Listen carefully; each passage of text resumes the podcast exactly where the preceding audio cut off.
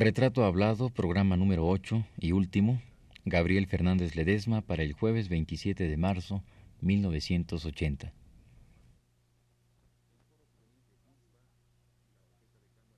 Radio UNAM presenta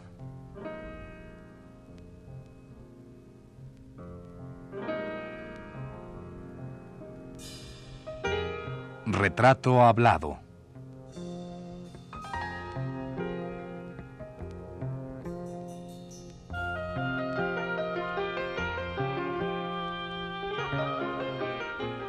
Un reportaje a cargo de Elvira García.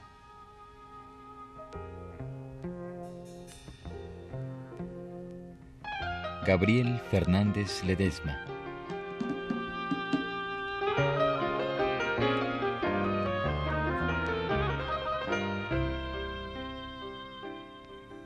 Es este el último programa dedicado a don Gabriel Fernández Ledesma, un hombre brillante y polifacético que ha sabido dar de sí todo cuanto ha podido en pro del arte mexicano.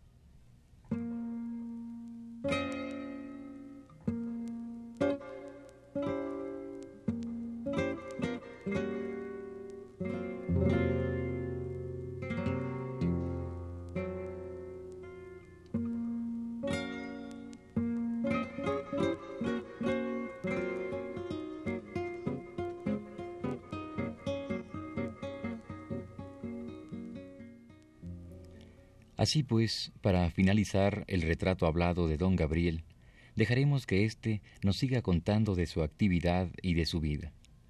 Y a la par, daremos lectura a un ensayo escrito por el crítico de arte Antonio Rodríguez en relación de la obra y la persona de don Gabriel. Dicho ensayo dice así.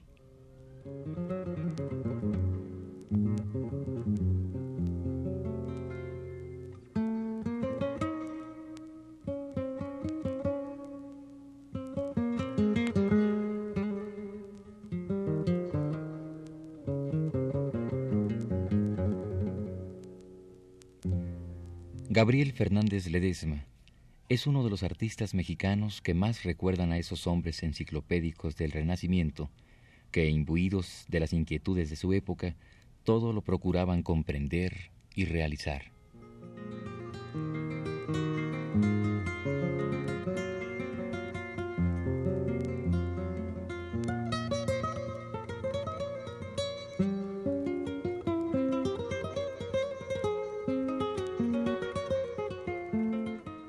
Quisiera que usted me dijera, ¿alguna vez intentó hacer eh, pintura mural? Eh, como en el caso de Diego Rivera, Siqueiros, Orozco. Me interesó también la pintura mural, pero desgraciadamente se quedaron en proyecto muchísimas, ah, no muchísimas, algunos ah, eh, dibujos, algunos esquemas para determinadas cosas. Por ejemplo, conservo todavía un proyecto para una faja mural eh, que era precisamente interesante por la solución, una faja horizontal del sindicato de telefonistas que estuve a punto de hacer. Estuve a punto de decorar también los ah, ah, talleres gráficos de la Nación algunas partes de los talleres gráficos de la Nación que más tarde decoró Pablo Higgins y alguna otra gente. Desgraciadamente mis proyectos se quedaron en eso, en proyectos nada más y nunca pude hacerlo.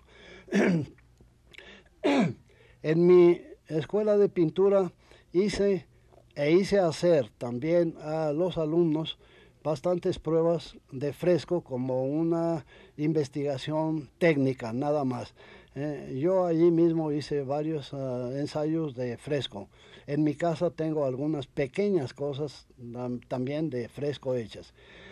Y posteriormente en el ah, Museo del Prado hice seis plafones que era un problema también interesante. Ya no era la pintura en un plano, vista así, sino vista de abajo arriba, plafonalmente, que por eso me interesaba. Seis plafones Desgraciadamente, plafones que me pidieron en una forma un poco decorativa. Pero en realidad no he sido eh, afortunado para hacer una pintura mural. Pero creo que tampoco es indispensable eh, hacer eh, una pintura mural para considerarse que un artista ha podido realizar su obra. Se puede realizar en otro tipo de pintura.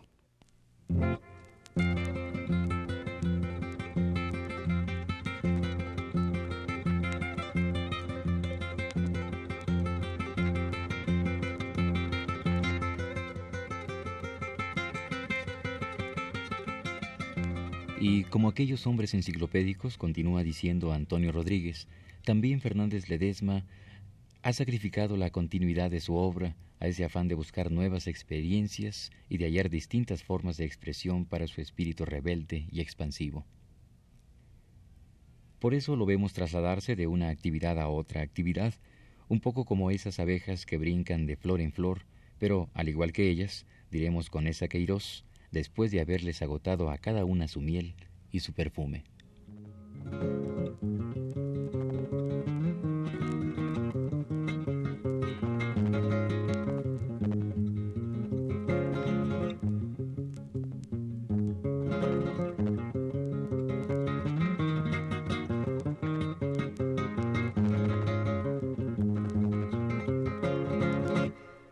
Todos usted coincide con el valor que se le ha adjudicado siempre al, mural, al mural como, como una obra para la, para la masa, para el pueblo. Indudablemente que sí, el movimiento de la pintura mural fue muy importante y precisamente yo me dediqué a difundirlo desde las páginas de mi revista, dándole todo el valor que debe dársele, que debe tener.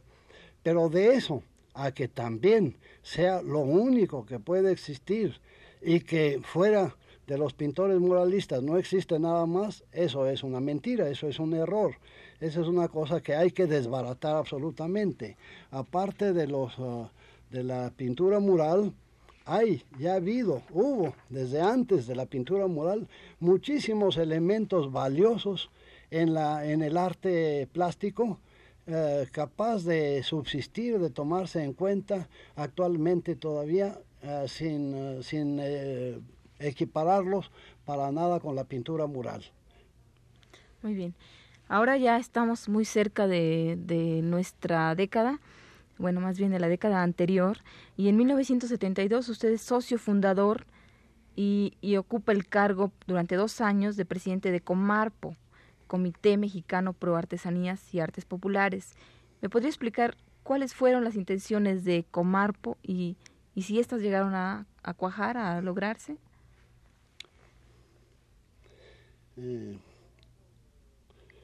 el trabajo de la organización del comité de pro artesanías y artes populares que se llamó Comarpo y del cual yo fui presidente en su primera función del año de 1900 72 a 74, eh, se desarrolló con uh, bastante entusiasmo porque en torno de esta organización convergieron bastantes personas que tenían gran simpatía por las expresiones de arte popular. Eh, entonces uh, se contaba como una cosa muy importante, se contaba con el apoyo oficial venido, como se dice, desde arriba.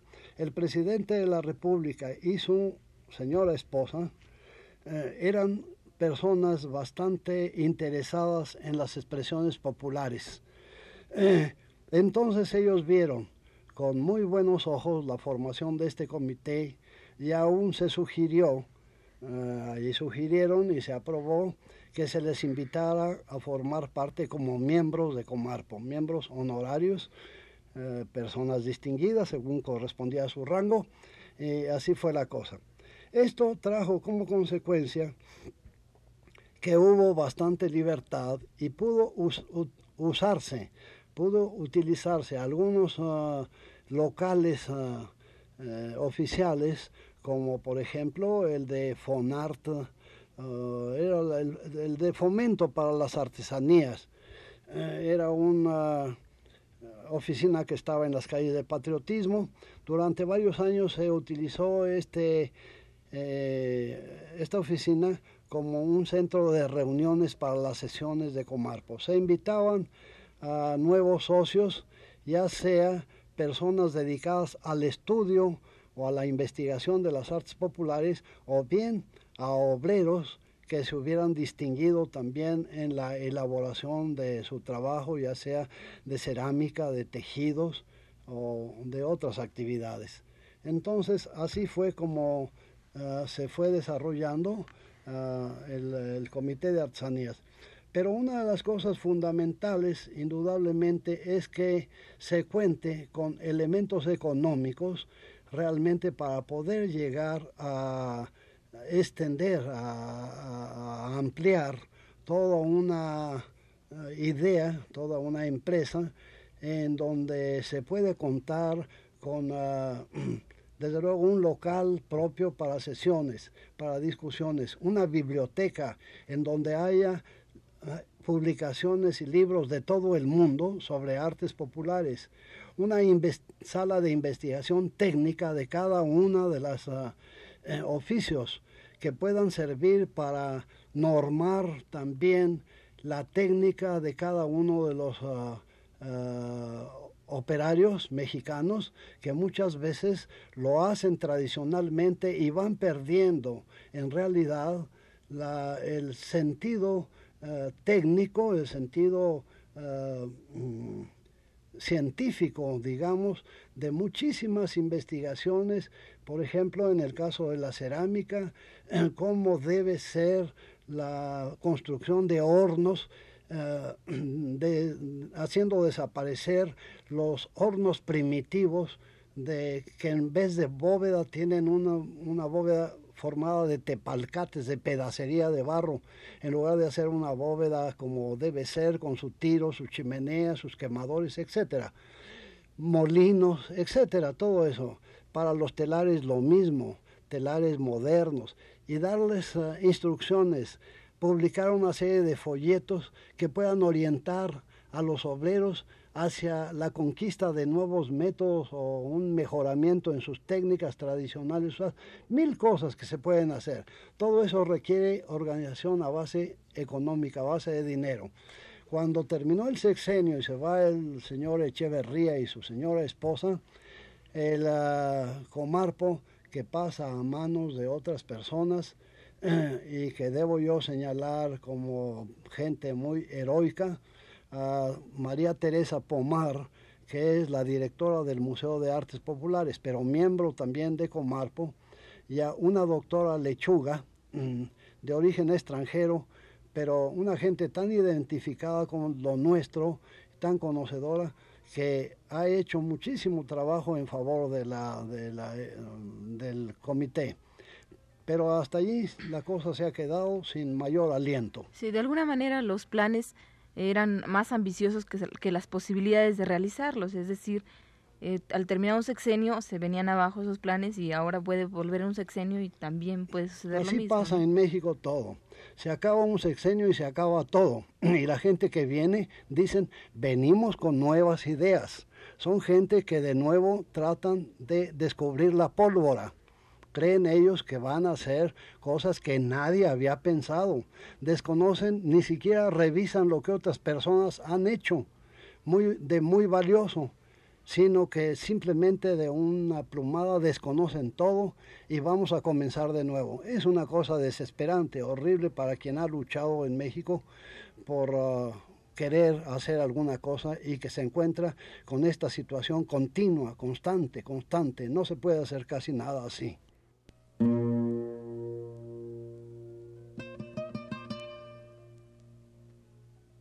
you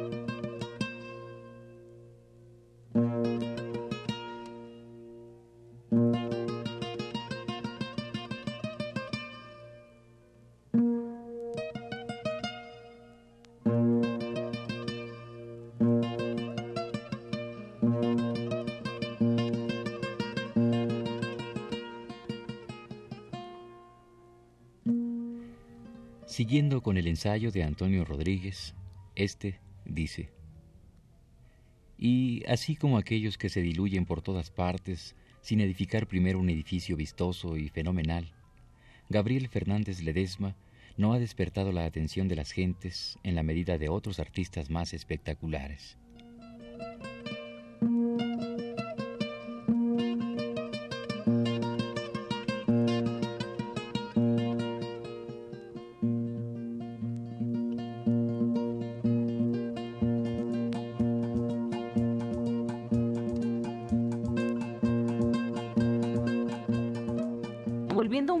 Al asunto de su pintura concretamente, yo quisiera que usted me dijera cómo se ubica usted pictóricamente dentro del medio que le corresponde, dentro de la época que le corresponde y dentro de los pintores que estaban en juego en ese momento. Mire, yo creo que soy una gente, desde luego, completamente alérgica a justipreciarme o a opinar sobre mí mismo. Yo creo que la opinión sobre la obra de una persona está encomendada al juicio de un tercero, al juicio de otra persona, los llamados críticos de arte, ya sea gente que realmente tiene un sentido propio de crítica, o ya sea que profesionalmente se dedican a eso con más o menos uh, uh, éxito o validez pero de ninguna manera yo puedo decir, bueno, lo único que puedo decir es que pertenezco a un grupo, a una generación que creo que algunos de esos miembros se han distinguido bastante en ah, el arte, en la expresión artística de México. Entonces puedo citar entre ellos a Agustín Lazo, un magnífico pintor ah, bastante olvidado o no se le ha dado todo el lugar que le corresponde. Eh, compañero de también de Leopoldo Méndez, un grabador, no solamente magnífico grabador y de los primeros grabadores en México, sino creo que de los primeros grabadores eh, entre los grabadores internacionales del mundo entero. Eh, y así algunas otras gentes eh, Antonio Ruiz, El Corcito, eh, Julio Castellanos, en fin, otras muchas cosas, Díaz de León, varias gentes, a esa generación pertenezco yo. Entonces está ligada pues bastante de mis inquietudes, de mi trabajo, de mi producción, con la producción de todas estas gentes, quiéralo o no, formamos parte de una generación y de un impulso hacia una meta común. ¿Y qué puede usted opinar de esa generación de la cual usted forma parte? ¿Qué opina de, esa, de ese movimiento pictórico? Pues mire, como le digo, descontándome yo y opinando de estas gentes, me parece una generación muy positiva y a veces una generación muy brillante. le acabo de decir a usted, por ejemplo, que Leopoldo Méndez eh, considero que es una gente sumamente valiosa, no solamente considerada dentro de la eh, producción mexicana, sino de todo el mundo, lo cual quiere decir que pues ya no puede haber mayor apreciación, mayor elogio que ese, ¿verdad? Y así por el estilo.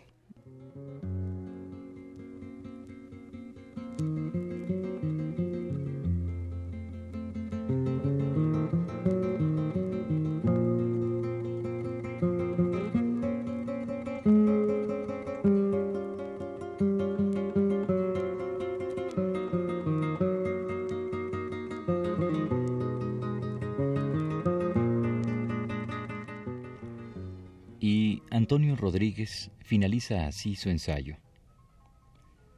Muchos de los frutos que en la plástica de México estamos cosechando se deben a sus esfuerzos. Son, en parte, el resultado de la semilla que él y otros depositaron sobre la buena tierra.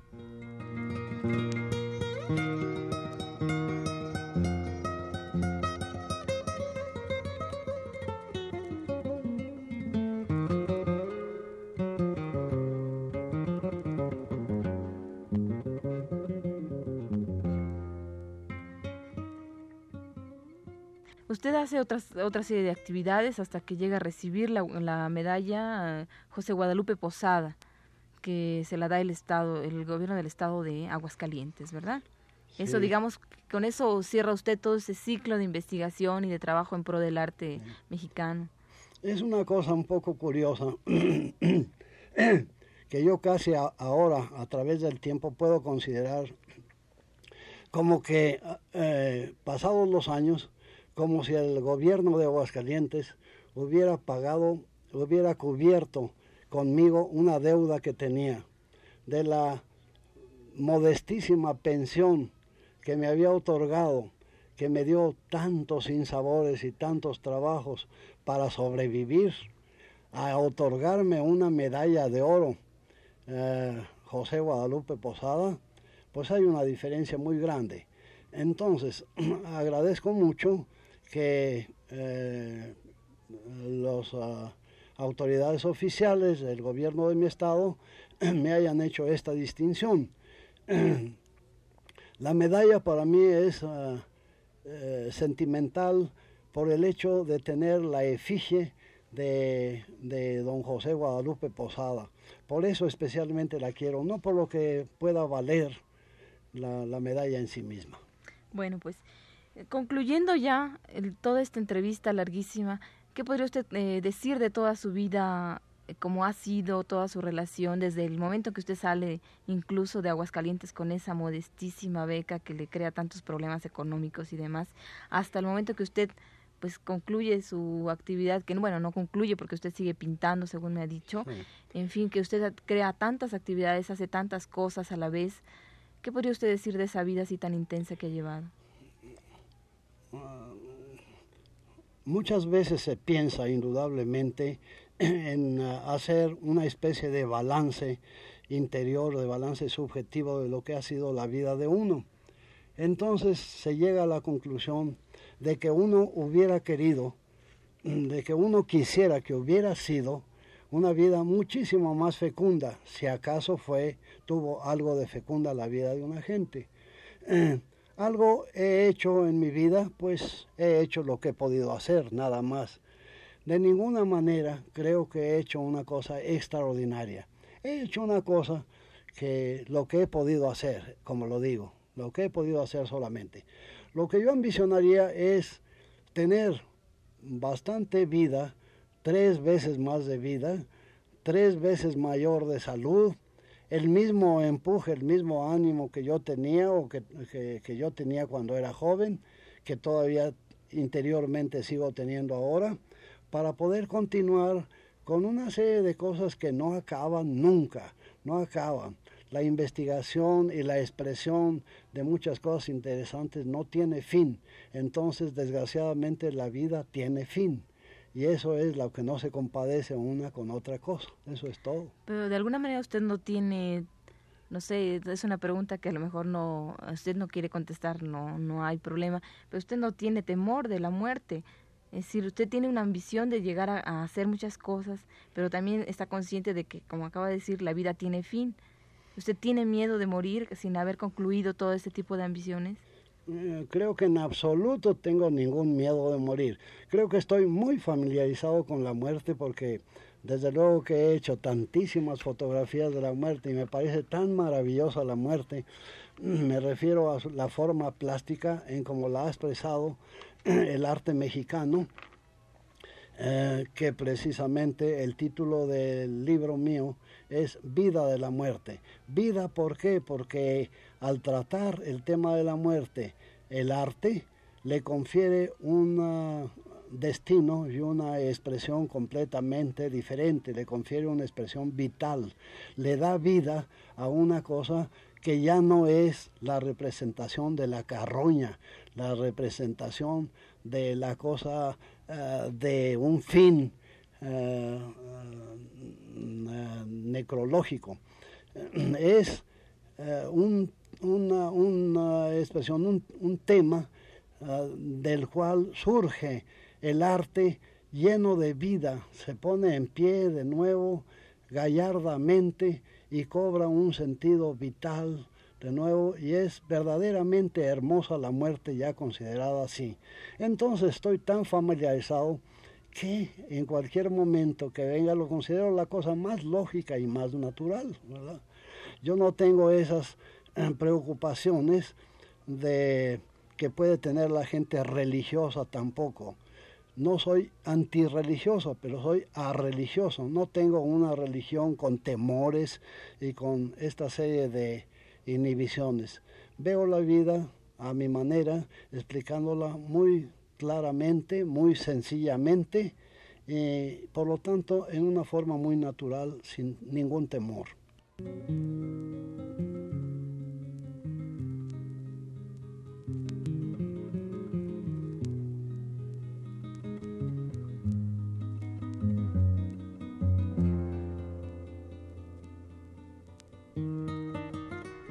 Por ello, es menester hacer justicia a este gran sembrador llamado Gabriel Fernández Ledesma, inscribiendo su nombre en la Galería de los Artistas que dieron realidad al gran movimiento pictórico mexicano de nuestra época.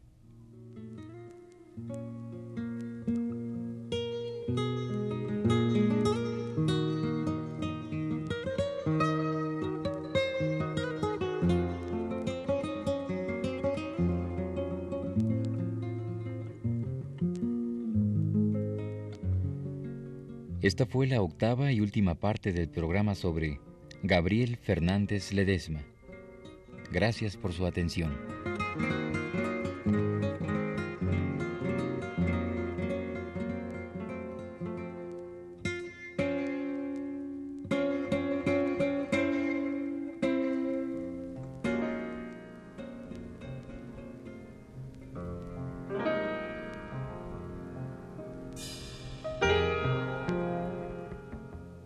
Radio UNAM presentó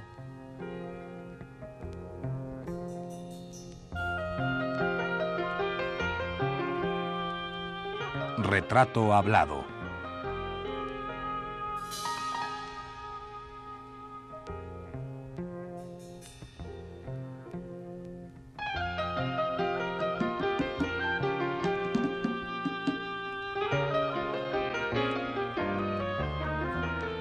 Un reportaje a cargo de Elvira García.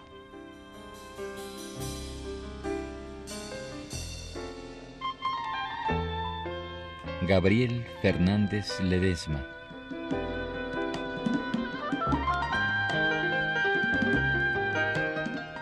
Conducción técnica a cargo de Héctor Robles, en la voz de Fernando Betancourt.